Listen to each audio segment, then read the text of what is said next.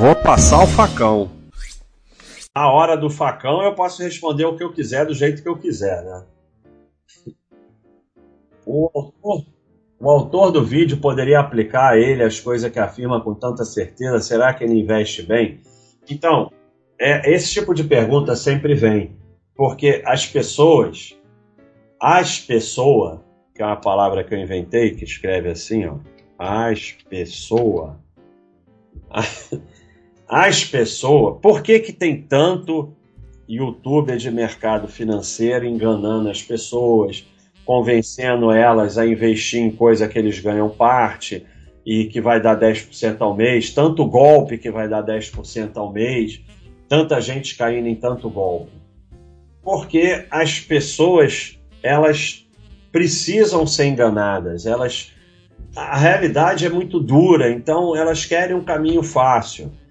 E uma das formas que porque o sujeito ele quer acreditar que é possível o sonho, é possível viver da renda dos dividendos, é possível sim quando você tem um dinheiro enorme suficiente para isso. Mas o cara acha que a conta dele é 10 mil por mês, que ele com 150 mil vai tirar 10 mil em renda e viver. Então, ele quer acreditar que existe um caminho fácil. E ele tem que se convencer disso. E a forma de ser convencido é o youtuber mostrar boleta, o youtuber tirar foto em carro Porsche, não sei o quê, quarto de hotel, não sei o que lá e coisas assim. É, é, mostrando riqueza. Aí ele fica tranquilo, não, esse cara é rico, então é, eu vou seguir ele, porque ele quer ser enganado. Então, é, só tem, como eu falo sempre, só tem dois tipos de pessoas que mostram suas operações, é, fica falando de quanto dinheiro tem, não sei o que. É o caça-cliente e o bomba alegre. Só. Então, é, eu invisto muito mal, eu nunca disse que eu tenho ação, eu não, não sou. Mas é verdade mesmo, eu, eu não sou bom investidor, não. Eu sou bom, pra, talvez, para ficar falando besteira. Na verdade, a única coisa que eu sou bom é que eu sei as besteiras que vocês fazem. Eu sei a besteira que você vai fazer no ano que vem no, no próximo verão. Então, é, esse tipo, esse cara vai ser enganado por outro que vai convencer ele de que ele investe bem. Mas se esse youtuber, professor, é, é, analista, seja lá o que for, investisse bem, ele estava lá milionário com os investimentos dele, pronto, não estava convencendo você a dar dinheiro para ele. Ou a botar dinheiro sei lá onde. Comprei Bradesco a 42 reais em janeiro de 2019. Hoje 20 reais as ações. Tomei caderneta me daria mais. Então, é, realmente o conselho que eu te dou é ficar na caderneta, porque é o que eu falei para o meu amigo aí há uns 15 minutos atrás. Acho, acho que nesse período que ele falou aí deve ter sido o Bradesco, deve ter tido umas 4 ou 5 bonificações. Sim, exatamente. Desdobramento. É a mesma coisa tudo, mas acho que foi não, Mas ele não sabe o que ele está fazendo, é. exatamente. Então tem dois erros aí. Primeiro, isso é errado. Porque vamos botar Bradesco. O Bradesco em janeiro de 2019 não está a 42 reais. Estava a 42 reais, mas toda vez que distribui dividendos, se está a 42 reais e deu 4,20 de dividendos, desconta 10% de todo o histórico. Deu bonificação, desconto histórico. Desdobrou, desconto histórico. Então, quando você vai ver é, Bradesco em 1998, 95, sei lá, tá lá um centavo, dois centavos. Não é que naquele dia ele foi vendido por um centavo, dois centavos, é que vai descontando. Então, não sabe isso. Segundo lugar, se você vai ficar vendo retorno de ação durante dois, três anos, é melhor não ter ação. Então tem dois erros graves aí, e realmente é melhor ficar na caderneta, porque você está investindo em ação sem ter a mínima ideia do que você está fazendo. Então é melhor você ficar na caderneta, vai perder muito menos realmente. Com a ação você vai perder, porque você vai vender o Bradesco porque acha que não subiu, que não sei o que lá, e vai comprar outra e não sei o que, e só vai perder mesmo. quero saber se eu pagar um aluguel de 2 mil é melhor do que pagar um financiamento de 2 mil entre 300 meses. Depois desse tempo, um eu vou ter um imóvel que está, no outro eu não vou ter nada. É, realmente.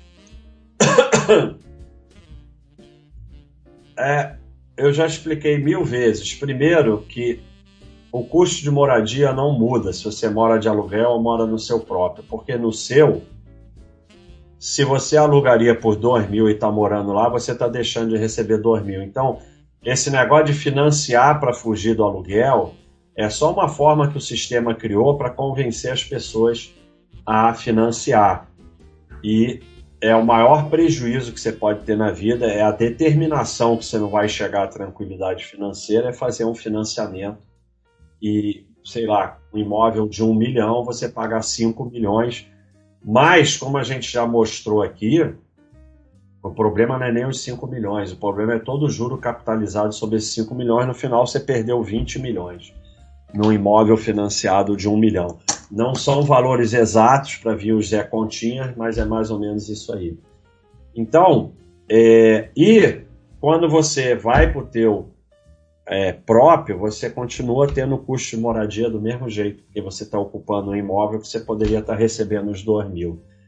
Então, é, quando você repete coisas que o sistema põe na sua cabeça para te ferrar, você é só um marionetezinho.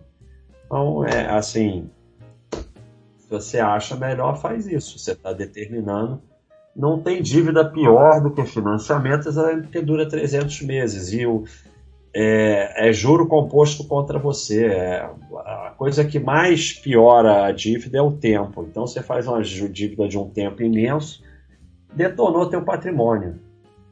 Baixa, você fala que renda fixa só atualiza o valor e se gastar o rendimento tende a zero. E o Tesouro IPCA com juros semestrais, ele corrige o principal e paga o juro. Não posso gastar o juro? Pode, você pode fazer o que você quiser.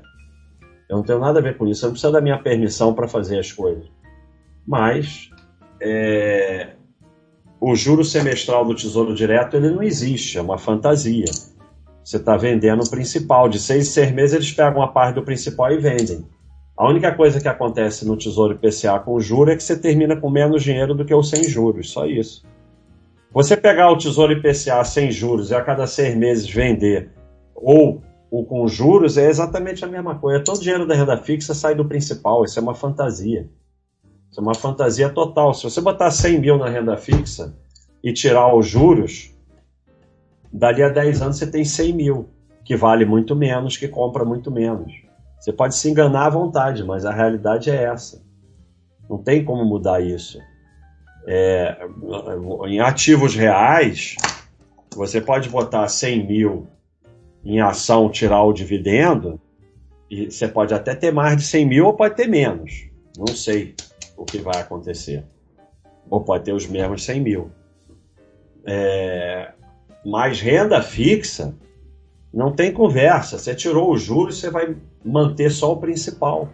O principal não, não, não, não, não valoriza. Então, e ele vai perdendo valor pela inflação. Então, não é, tende a zero não quer dizer que vai chegar a zero. Mas vai valer cada vez menos, vai comprar cada vez menos. Por isso que esse crime de vende seu apartamento, vai morar de aluguel e pagar com os juros da renda fixa, esses analista e tal, youtuber recomendando isso, é um crime, deveriam ser presos, porque todos 100% terminam sem o imóvel e sem o dinheiro. Todos, 100%. Agora não venha com exemplo idiota, o cara vendeu uma cobertura na Vieira Soto por 20 milhões e foi morar de aluguel num quarto-sala que paga 800 reais. Tá bom, esse vai sobreviver. Agora, se você. Normalmente o que as pessoas fazem é ir morar num imóvel ainda melhor do que o que ele morava. Então vende um imóvel lá de um milhão e vai morar de aluguel num que paga 5 mil. Vai tender a zero. Vai tender a zero. No início você pode até pagar com os juros, depois o aluguel vai sendo corrigido, corrigido, corrigido, corrigido, vai começar a tirar do principal, um dia vai acabar. É isso.